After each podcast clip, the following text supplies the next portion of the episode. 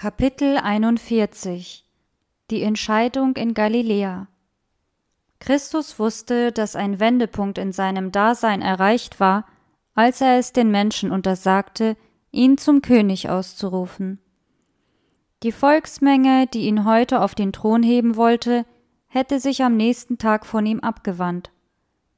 Sobald ihr selbstsüchtiger Ehrgeiz enttäuscht worden wäre, hätte sich ihre Liebe in Hass und ihr Lob in Fluch verwandelt.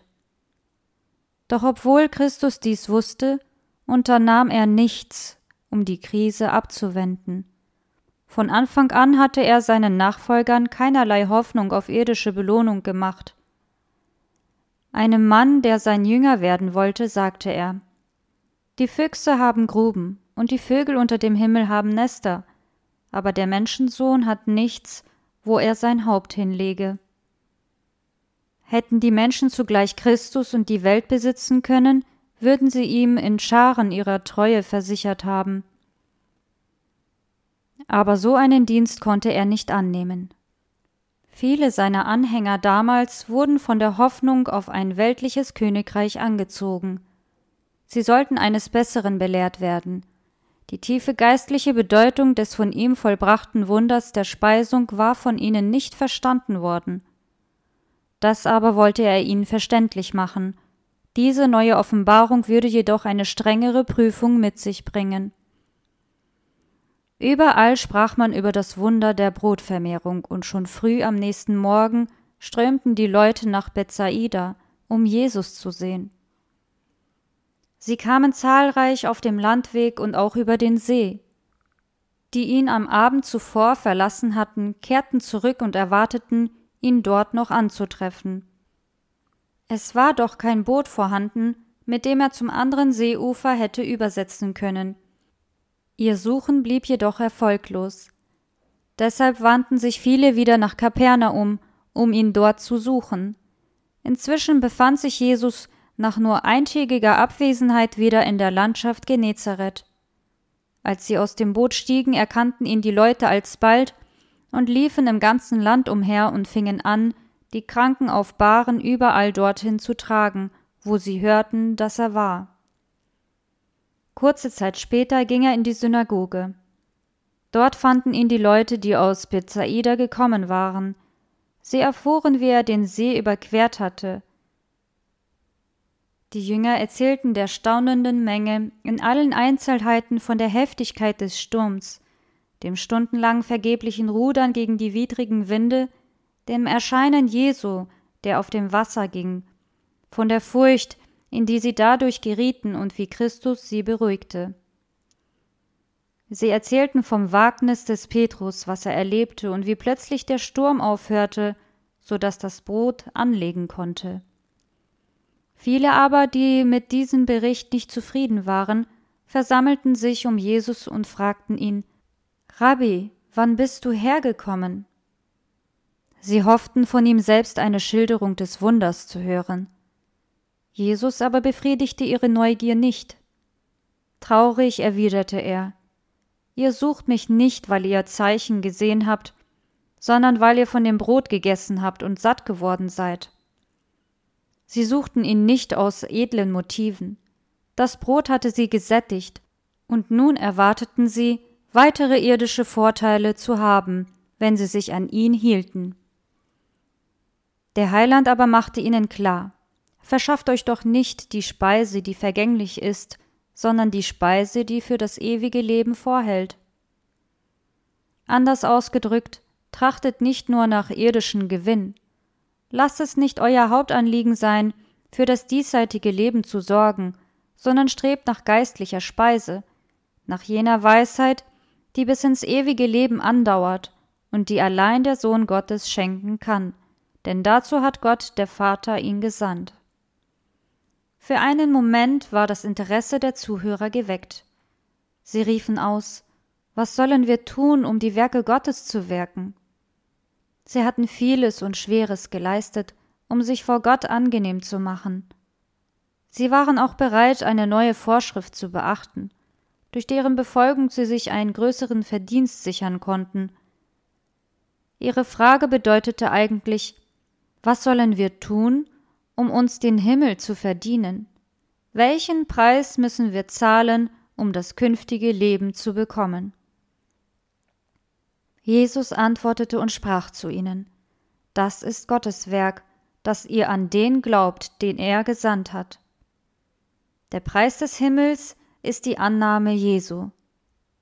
Der Weg zum Himmel geht über den Glauben an Gottes Lamm, das der Welt Sünde trägt. Die Menschen aber wollten diese Erklärung nicht als göttliche Wahrheit annehmen.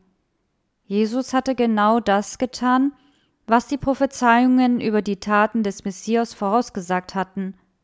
Aber die Menschen vermissten, was ihre egoistischen Hoffnungen sich als sein Wirken vorgestellt hatten. Nun, Christus hatte die Menge mit Gerstenbroten gesättigt. Doch war Israel in den Tagen Moses nicht vierzig Jahre durch Manna ernährt worden? Weit größere Segenstaten erwartete man vom Messias. Unzufriedenen Herzen fragten sie, weshalb Jesus, wenn er schon so viele wunderbare Taten vollbrachte, die sie miterlebt hatten, den Menschen nicht Gesundheit, Kraft und Reichtum schenkte, sie nicht von der Unterdrückung befreite und ihnen zu Macht und Ansehen verhalf. Dass Jesus behauptete, der Gesandte Gottes zu sein, nicht aber der König Israel sein sollte, das war für sie ein Geheimnis, das sie nicht begreifen konnten. Seine Weigerung wurde falsch verstanden. Viele schlossen daraus, dass er es nicht wagte, auf seinen Ansprüchen zu bestehen, weil er selbst am göttlichen Charakter seiner Sendung zweifelte. So öffneten sie ihre Herzen dem Unglauben, und die Saat, die Satan ausgestreut hatte, brachte die entsprechenden Früchte. Missverständnisse und Abfall. Nun fragte ihn ein Schriftgelehrter, halb spöttisch, Was tust du für ein Zeichen, damit wir sehen und dir glauben? Was für ein Werk tust du? Unsere Väter haben in der Wüste das Manna gegessen, wie geschrieben steht, er gab ihnen Brot vom Himmel zu essen. Die Juden ehrten Mose als Spender des Manna und priesen so den Mittler, wobei sie den aus den Augen verloren, der diese Tat eigentlich vollbracht hatte. Ihre Vorfahren hatten gegen Mose gemurrt, an ihm gezweifelt und seine göttliche Mission bestritten. In der gleichen Gesinnung verwarfen deren Nachkommen jetzt den, der ihnen die Botschaft Gottes überbrachte. Da sprach Jesus zu ihnen Wahrlich, wahrlich, ich sage euch, nicht Mose hat euch das Brot vom Himmel gegeben, der Spender des Manna stand vor ihnen. Christus selbst hatte ja die Hebräer durch die Wüste geführt und sie täglich mit Himmelsbrot versorgt. Diese Speise war ein Symbol für das wahre Himmelsbrot. Der lebensspendende Geist, der von der unendlichen Fülle Gottes nimmt, ist das wahre Manna. Denn so sagte Jesus, Gottes Brot ist das, das vom Himmel kommt und gibt der Welt das Leben. Einige Zuhörer meinten noch immer, dass Jesus auf irdische Nahrung hinwies und riefen deshalb aus Herr, gib uns alle Zeit solches Brot. Daraufhin wurde Jesus deutlich Ich bin das Brot des Lebens. Das Bild, das Jesus gebrauchte, war den Juden gut vertraut. Schon Mose hatte unter dem Einfluss des Heiligen Geistes den Israeliten gesagt, dass der Mensch nicht lebt vom Brot allein, sondern von allem, was aus dem Mund des Herrn geht. Und der Prophet Jeremia hatte geschrieben, Dein Wort war meine Speise, so oft ich's empfing, und dein Wort ist meines Herzens Freude und Trost. Selbst die Rabbiner kannten ein Sprichwort, wonach das Essen vom Brot in geistlichem Verständnis Studium des Gesetzes und Erfüllung guter Werke bedeutete. Und oft hieß es, dass bei der Ankunft des Messias ganz Israel gesättigt würde. Die Lehren der Propheten enthüllten den tiefen geistlichen Sinn, der in dem Brotwunder steckte. Diese Bedeutung wollte Christus seinen Hörern in der Synagoge erschließen. Hätten sie die Schrift verstanden, dann würden sie auch erfasst haben, was seine Worte bedeuteten. Ich bin das Brot des Lebens. Erst einen Tag zuvor war die große ermattete und müde Volksmenge durch das Brot gesättigt worden, das er gegeben hatte. wie sie durch dieses Brot körperlich gekräftigt und erfrischt worden waren, so hätten sie durch Christus geistliche Kraft für das ewige Leben erhalten können. Er fuhr deshalb fort Wer zu mir kommt, der wird nicht hungern, und wer an mich glaubt, den wird nimmermehr dürsten. Aber er fügte auch hinzu Ihr habt mich wohl gesehen, glaubt aber doch nicht. Sie hatten Christus durch ein Zeugnis des Heiligen Geistes und eine Offenbarung Gottes erkannt. Die lebenden Beweise seiner Macht hatten sie täglich vor Augen gehabt, trotzdem fragen sie noch nach einem weiteren Zeichen. Hätten sie es auch erhalten, so wären sie doch weiter ungläubig geblieben. Konnten sie nicht durch das Gesehene und Gehörte überzeugt werden, dann hatte es keinen Sinn, ihnen noch wunderbarere Dinge zu zeigen. Der Unglaube findet für den Zweifler immer einen Grund und diskutiert den sichersten Beweis hinweg. Und wieder rief Christus jenen starrsinnigen Herzen zu Wer zu mir kommt, den werde ich nicht hinausstoßen. Alle, die ihn im Glauben annehmen, so versicherte er, würden das ewige Leben haben.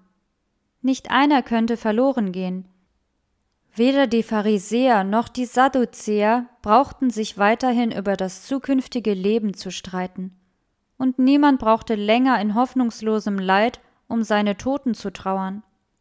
Denn das ist der Wille meines Vaters, dass wer den Sohn sieht und glaubt an ihn, das ewige Leben habe, und ich werde ihn auferwecken am jüngsten Tage. Die Führer des Volkes waren jedoch beleidigt und sprachen ist dieser nicht Jesus, Josefs Sohn, dessen Vater und Mutter wir kennen? Wieso spricht er dann, ich bin vom Himmel gekommen? Sie wollten so Vorurteile wecken, indem sie sich verächtlich auf Jesu niedrige Herkunft bezogen. Abfällig erinnerten sie an sein Leben als Arbeiter in Galiläa, sowie an seine Familie, die arm und von einfachem Stand war. Die Behauptungen dieses ungelehrten Zimmermannes wären, so behaupteten sie, keine Aufmerksamkeit wert. Das Wunderbare seiner geheimnisvollen Geburt nahmen sie zum Anlass, von einer zweifelhaften Herkunft zu sprechen und die irdischen Umstände seiner Geburt als Makel hinzustellen. Jesus versuchte nicht, das Geheimnis seiner Geburt zu erklären. Er beantwortete weder die Fragen im Hinblick auf seine himmlische Herkunft, noch die, wie er auf dem See hatte gehen können. Überhaupt lenkte er die Aufmerksamkeit nicht auf die Wunder, die sein Leben auszeichneten. Freiwillig hatte er auf ein hohes Ansehen verzichtet und stattdessen Knechtsgestalt angenommen. Seine Worte und Taten aber bezeugten, wer er wirklich war. Alle, deren Herzen der göttlichen Erleuchtung geöffnet waren, erkannten in ihm den eingeborenen Sohn vom Vater, voller Gnade und Wahrheit. Das Vorurteil der Pharisäer lag viel tiefer, als aus ihren Fragen hervorging. Es war in der Verderbtheit ihrer Herzen begründet. Jedes Wort und jede Tat Jesu rief in ihnen Widerstand hervor, denn der Geist, den sie hegten, fand bei ihm keinen Widerhall. Nur der kann zu mir kommen, den der Vater, der mich gesandt hat, zu mir führt. Und ich werde jeden, der zu mir kommt, am letzten Tag vom Tod erwecken. Die Propheten haben geschrieben, Gott selbst wird sie alle unterweisen. Wer den Vater hört und von ihm lernt, der kommt zu mir. Niemand wird je zu Christus kommen, wenn er nicht auf die Liebe des Vaters eingeht, die uns zu ihm führt. Doch Gott zieht alle Herzen zu sich, und nur wer sich ihm widersetzt, wird sich weigern, zu Christus zu kommen. Mit den Worten Gott selbst wird sie alle unterweisen, bezog sich Jesus auf die Weissagung des Propheten Jesaja. Kinder werden vom Herrn gelehrt, und der Friede deiner Kinder wird groß sein. Dieses Schriftwort wandten die Juden auf sich an. Sie rühmten sich damit, dass Gott ihr Lehrer sei. Jesus aber zeigte ihnen, wie vergeblich solch ein Anspruch ist, denn er sagte, Wer den Vater hört und von ihm lernt, der kommt zu mir. Nur durch Christus konnten sie Kenntnis über den Vater erlangen. Die menschliche Natur konnte die Erscheinung seiner Herrlichkeit nicht ertragen. Wer von Gott gelernt hatte, hörte auf die Stimme seines Sohnes und erkannte in Jesus von Nazareth den, der durch sein Wesen und durch Offenbarung den Vater darstellte. Wahrlich, wahrlich, ich sage euch, wer an mich glaubt, der hat das ewige Leben. Johannes, der Lieblingsjünger, hatte diesen Worten zugehört. Durch ihn erklärte der Heilige Geist den Gemeinden, das ist das Zeugnis, dass uns Gott das ewige Leben gegeben hat, und dieses Leben ist in seinem Sohn. Wer den Sohn hat, der hat das Leben. Jesus versprach, ich werde ihn auferwecken am jüngsten Tage. Christus wurde eins mit uns im Fleisch, damit wir im Geist eins würden mit ihm. Kraft dieser Verbindung werden wir aus dem Grab wieder hervorkommen, nicht nur als Bekundung der Macht Christi, sondern weil durch den Glauben sein Leben zu unserem wurde. Wer das wahre Wesen Christi erkennt und ihn in seinem Herzen aufnimmt, hat ewiges Leben. Durch den Geist bleibt Christus in uns, und der Geist Gottes, den unser Herz im Glauben erhält, ist der Anfang vom ewigen Leben. Die Menschen hatten Christus auf das Manna hingewiesen, das ihre Vorfahren in der Wüste gegessen hatten, als wäre die Gewährung dieser Speise ein größeres Wunder gewesen als das, was Jesus getan hatte. Er zeigte, wie einfach diese Gabe war im Vergleich zu dem, das er schenken wollte. Das Manna konnte nur die irdische Existenz sichern. Es konnte weder den Tod verhindern, noch Unsterblichkeit zusichern. Das Brot des Himmels dagegen würde sie nähren und zum ewigen Leben führen. Der Heiland sagte deshalb Ich bin das Brot des Lebens. Eure Väter haben in der Wüste das Manna gegessen und sind gestorben. Dies ist das Brot, das vom Himmel kommt, damit wer davon isst, nicht sterbe. Ich bin das lebendige Brot, das vom Himmel gekommen ist. Wer von diesem Brot isst, der wird leben in Ewigkeit. Diesem Bild fügt Jesus noch ein weiteres hinzu. Nur durch Sterben konnte er den Menschen Leben schenken, und mit folgenden Worten nennt er seinen Tod das Mittel der Erlösung, denn er sagt, Und dieses Brot ist mein Fleisch, das ich geben werde für das Leben der Welt.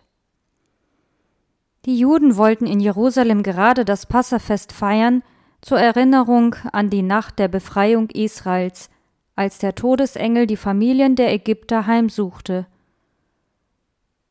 Nach dem Willen Gottes sollten sie im Passalam das Lamm Gottes sehen und in diesem Bild jenen annehmen, der sich selbst für das Leben der Welt gab.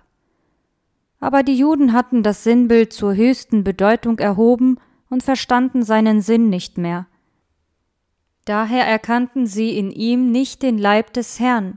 Die gleiche Wahrheit, die im Passafest symbolisiert wurde, lehrte auch von Christus, doch diese wurde noch immer nicht verstanden.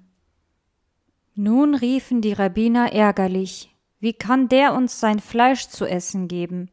Sie taten so, als verstünden sie seine Worte in demselben buchstäblichen Sinn wie Nikodemus, als dieser fragte, wie kann ein Mensch geboren werden, wenn er alt ist?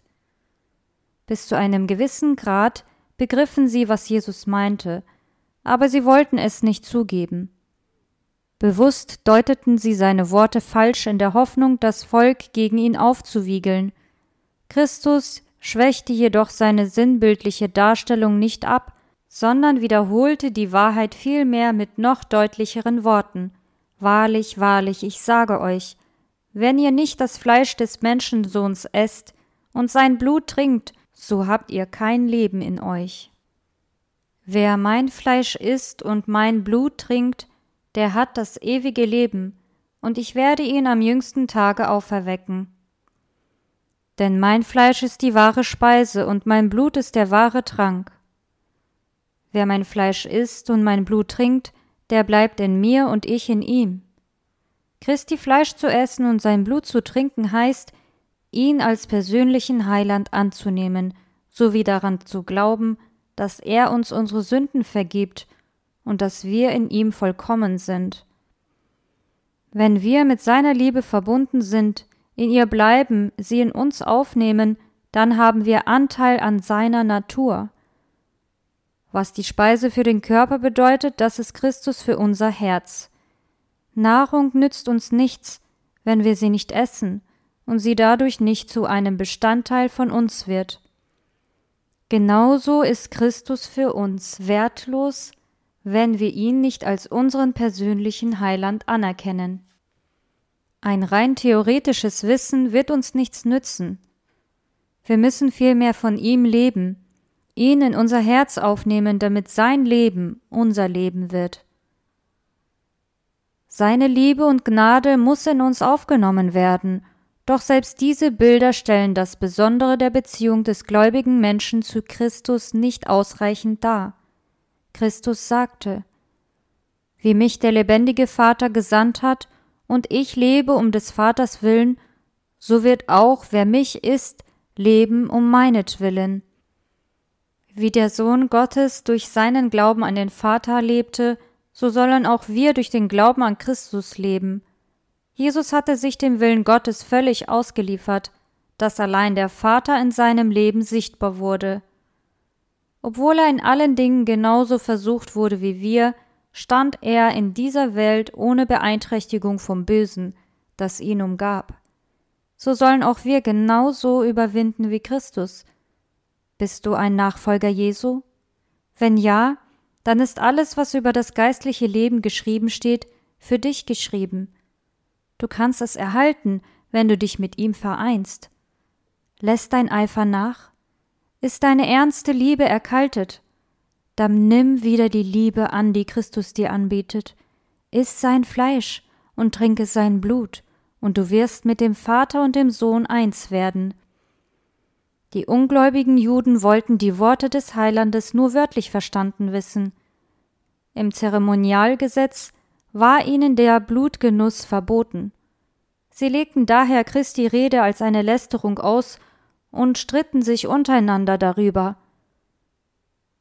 Sogar viele Jünger erklärten, das ist eine harte Rede, wer kann sie hören? Der Heiland antwortete ihnen, Ärgert euch das? Wie wenn ihr nun sehen werdet den Menschensohn auffahren dahin, wo er zuvor war? Der Geist ist, der lebendig macht, des Fleisches nichts nütze. Die Worte, die ich rede, sind Geist und sind Leben. Das Leben von Christus, das er der Welt schenkt, ist in seinem Wort. Dadurch heilte Jesus Kranke und trieb Dämonen aus. Durch sein Wort stillte er den Sturm und weckte Tote auf.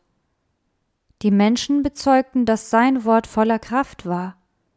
Er sprach Gottes Wort, wie er es durch die Propheten und Lehrer des Alten Testaments gesprochen hatte – die ganze Bibel ist eine Offenbarung Christi, und der Heiland wollte den Glauben seiner Nachfolger deshalb an das Wort koppeln.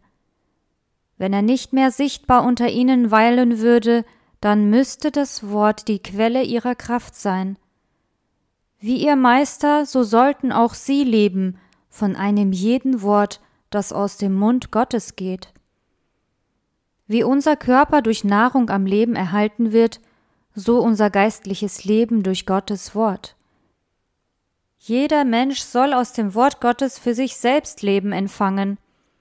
Wie wir um unser Selbstwillen essen müssen, um ernährt zu werden, so müssen wir uns auch Gottes Wort selbst aneignen. Wir sollen es nicht nur durch die Vermittlung anderer Menschen empfangen, sondern sorgfältig die Bibel studieren und Gott um die Hilfe des Heiligen Geistes bitten damit wir sein Wort auch verstehen. Wir sollten uns einen Vers vornehmen und uns ernstlich darauf konzentrieren, den Gedanken zu erfassen, den Gott für uns dort hineingelegt hat. Dabei sollten wir so lange verweilen, bis er zu unserem eigenen wird und wir wissen, was der Herr sagt. Mit seinen Verheißungen und Warnungen wendet sich Jesus ganz persönlich an mich. Gott liebte die Welt so sehr, dass er seinen eingeborenen Sohn gab, damit auch ich durch den Glauben an ihn nicht verloren gehe, sondern das ewige Leben habe. Die im Wort Gottes erhaltenen Erfahrungen sollten meine Erfahrungen werden. Gebet und Verheißung, Gebot und Warnung sind für mich ganz persönlich. Ich bin mit Christus gekreuzigt. Ich lebe, doch nun nicht ich, sondern Christus lebt in mir. Denn was ich jetzt lebe im Fleisch, das lebe ich im Glauben an den Sohn Gottes, der mich geliebt hat und sich selbst für mich dahingegeben. Werden so im Glauben die Grundsätze der Wahrheit aufgenommen und sich angeeignet, dann werden sie zum Bestandteil des menschlichen Wesens und zur bewegenden Kraft seines Lebens. Das Wort Gottes im Herzen formt die Gedanken und gestaltet die Charakterentwicklung. Schauen wir mit Augen des Glaubens beständig auf Jesus, dann werden wir stark. Gott wird seinen hungernden und dürstenden Volk die herrlichsten Offenbarungen schenken und es erfahren lassen, dass Christus ein persönlicher Erlöser ist. Alle, die sich mit seinem Wort nähren, merken bald, dass es Geist und Leben ist. Das Wort zerstört die natürliche irdische Wesensart und gibt neues Leben in Christus. Der Heilige Geist naht sich der Seele als Tröster. Durch die umwandelnde Kraft seiner Gnade wird das Ebenbild Gottes in dem Jünger hergestellt und er wird eine neue Kreatur. Liebe tritt an die Stelle von Hass und das Herz wird Gott ähnlich. Das bedeutet es, von einem jeden Wort, das aus dem Mund Gottes geht, zu leben und das Brot zu essen, das vom Himmel kommt. Christus hatte hinsichtlich der Beziehung zwischen ihm und seinen Nachfolgern eine heilige und ewige Wahrheit ausgesprochen. Er wusste, wie jene beschaffen waren, die den Anspruch erhoben, seine Jünger zu sein. Seine Worte stellten ihren Glauben auf die Probe. Er erklärte ihnen, dass sie glauben und sich nach seinen Lehren richten sollten.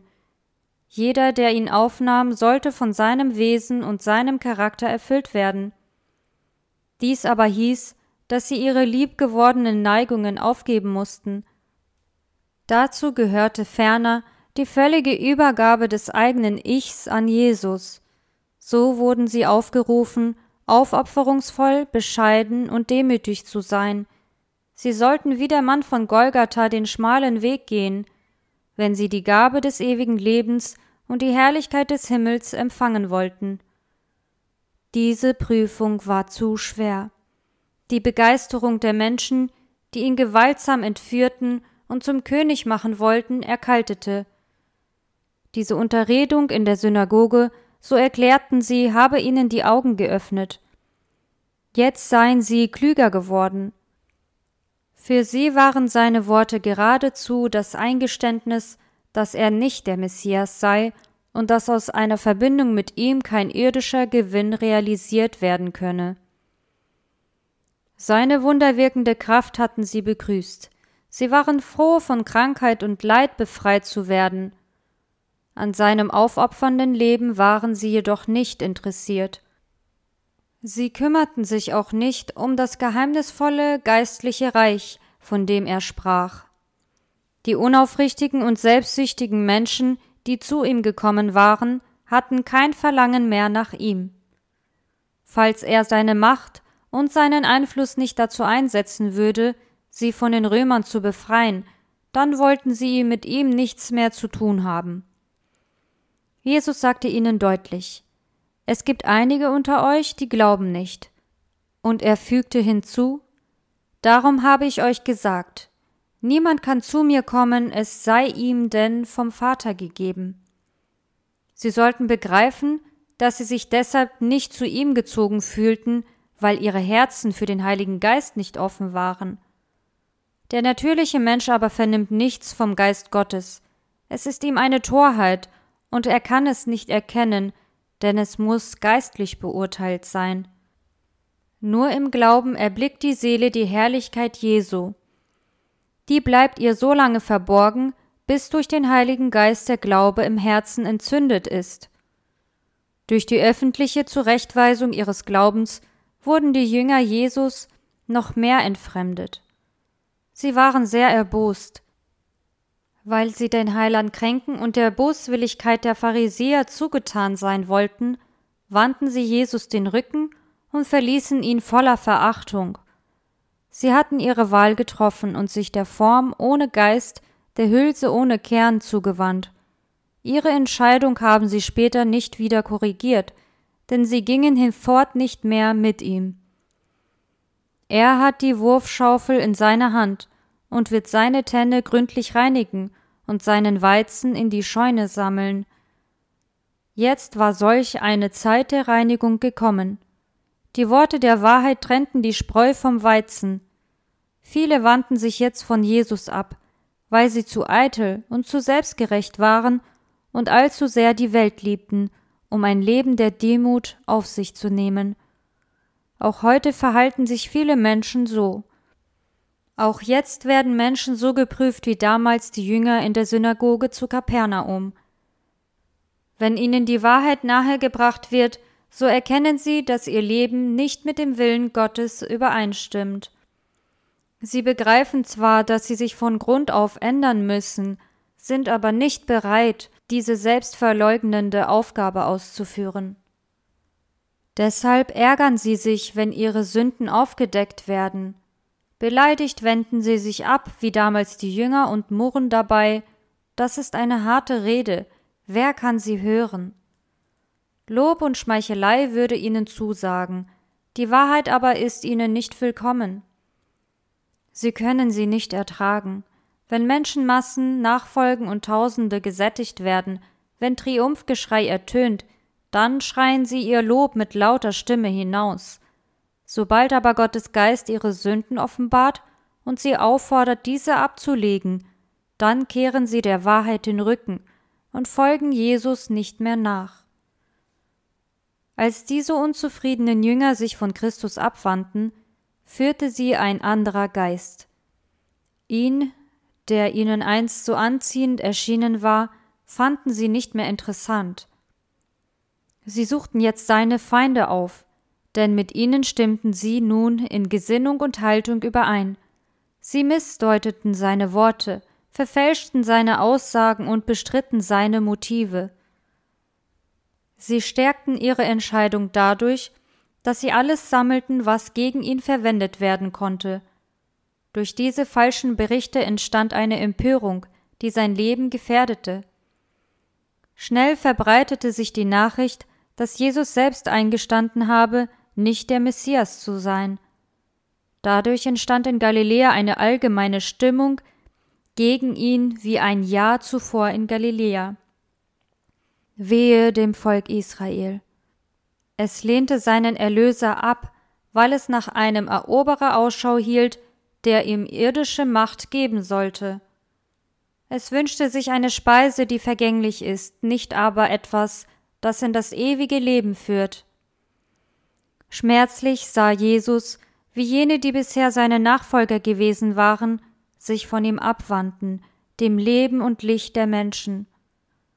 Das Bewusstsein, dass man sein Mitleid nicht schätzte, seine Liebe nicht erwiderte, seine Gnade verachtete und seine Erlösung ablehnte, erfüllte ihn mit unbeschreiblichem Kummer. Solche Entwicklungen wie diese machten ihn zu einem Mann der Schmerzen, der mit Leid vertraut war. Ohne zu versuchen, jene aufzuhalten, die ihn verließen, fragte Jesus die Zwölf, Wollt ihr auch weggehen? Petrus antwortete ihm mit der Gegenfrage, Herr, wohin sollen wir gehen? du hast Worte des ewigen Lebens. Und er fügte hinzu, wir haben geglaubt und erkannt, du bist der Heilige Gottes. Wohin sollen wir gehen? Die Lehrer Israels waren Sklaven ihres Formenwesens, die Pharisäer und Sadduzäer lagen miteinander in ständigem Streit. Wer Jesus verließ, geriet damit unter Eiferer für Bräuche und Zeremonien sowie unter ehrgeizige Menschen, die nur ihrem eigenen Ruhm suchten. Die Jünger hatten, seit sie Christus angenommen hatten, mehr Frieden und Freude gefunden als in ihrem ganzen Leben zuvor. Wie konnten sie nun zu denen wieder zurückkehren, die den Freund der Sünder verachteten und verfolgten? Schon lange hatten sie nach dem Messias Ausschau gehalten, jetzt war er endlich erschienen, und sie konnten sich nicht von ihm abwenden und zu denen übergehen, die Jesus nach dem Leben trachteten und sie selbst auch verfolgt hatten, weil sie seine Jünger geworden waren. Wohin sollen wir gehen? Auf keinen Fall fort von den Lehren Christi, von seinem Beispiel der Liebe und Gnade und hin zur Finsternis des Unglaubens und zur Bosheit der Welt. Während der Heiland von vielen verlassen wurde, die Zeugen seines Wunderwirkens gewesen waren, drückte Petrus den Glauben der Jünger aus. Du bist Christus. Nur der Gedanke daran, diesen Anker für ihre Seelen verlieren zu können, erfüllte sie mit Angst und Schmerz. Ohne Heiland zu sein, bedeutete für sie, auf einem finsteren, stürmischen Meer umherzutreiben. Viele Worte und Taten Jesu erscheinen dem begrenzten Verstand geheimnisvoll, aber jedes Wort und jede Tat diente einem ganz bestimmten Zweck im Erlösungswerk und sollte ein besonderes Ereignis hervorbringen. Wären wir fähig, Jesu Absichten zu begreifen, dann würde uns alles wichtig erscheinen, vollkommen und in Übereinstimmung mit seiner Sendung. Während wir jetzt das Handeln Gottes und seine Wege noch nicht wahrnehmen, können wir trotzdem seine große Liebe erkennen, die all seinem Handeln am Menschen zugrunde liegt. Wer nahe bei Jesus lebt, der wird vieles vom Geheimnis der Gottseligkeit verstehen. Er wird die Gnade anerkennen, die tadelt den Charakter des Menschen bewertet und das Trachten seines Herzens ans Licht bringt. Als Jesus diese Prüfung durch die Wahrheit vornahm, die so viele seiner Jünger veranlasste, sich abzuwenden, war ihm vorher schon klar, dass dies das Ergebnis seiner Worte sein würde. Aber er hatte seine Gnadenabsicht zu erfüllen. Er sah voraus, dass jeder seiner geliebten Jünger in der Stunde der Versuchung eine schwere Prüfung zu bestehen haben würde. Sein Todeskampf in Gethsemane der Verrat an ihm und seine Kreuzigung mussten für sie eine überaus schwere Prüfung sein. Würde es zuvor keine Erprobung gegeben haben, dann hätten sich viele aus egoistischen Motiven dem Jüngerkreis angeschlossen. Wenn der Herr in der Gerichtshalle verurteilt würde, wenn die Volksmenge, die ihm als König zugejubelt hatte, ihn nun auspfiffe und schmähte, wenn die höhnende Schar schreien würde, kreuzige ihn, weil ihr weltlicher Ehrgeiz enttäuscht worden sein würde, hätten diese selbstsüchtigen Nachfolger Jesu die Treue aufgekündigt und dadurch die wahren Jünger zusätzlich zu deren Kummer und Enttäuschung über den Zusammenbruch ihrer schönsten Hoffnung noch in bittere, belastende Sorge gestürzt. In jener dunklen Stunde hätte das Verhalten jener, die sich von ihm abwandten, andere mitziehen können. Jesus führte deshalb die Entscheidung herbei, solange er durch seine Anwesenheit den Glauben seiner wahren Nachfolger stärken konnte. Als sorgsamer Erlöser, der genau wusste, welches Schicksal auf ihn zukam, ebnete er voller Mitgefühl den Weg für seine Jünger. Er bereitete sie auf die abschließende Versuchung vor und stärkte sie dadurch für die letzte Prüfung.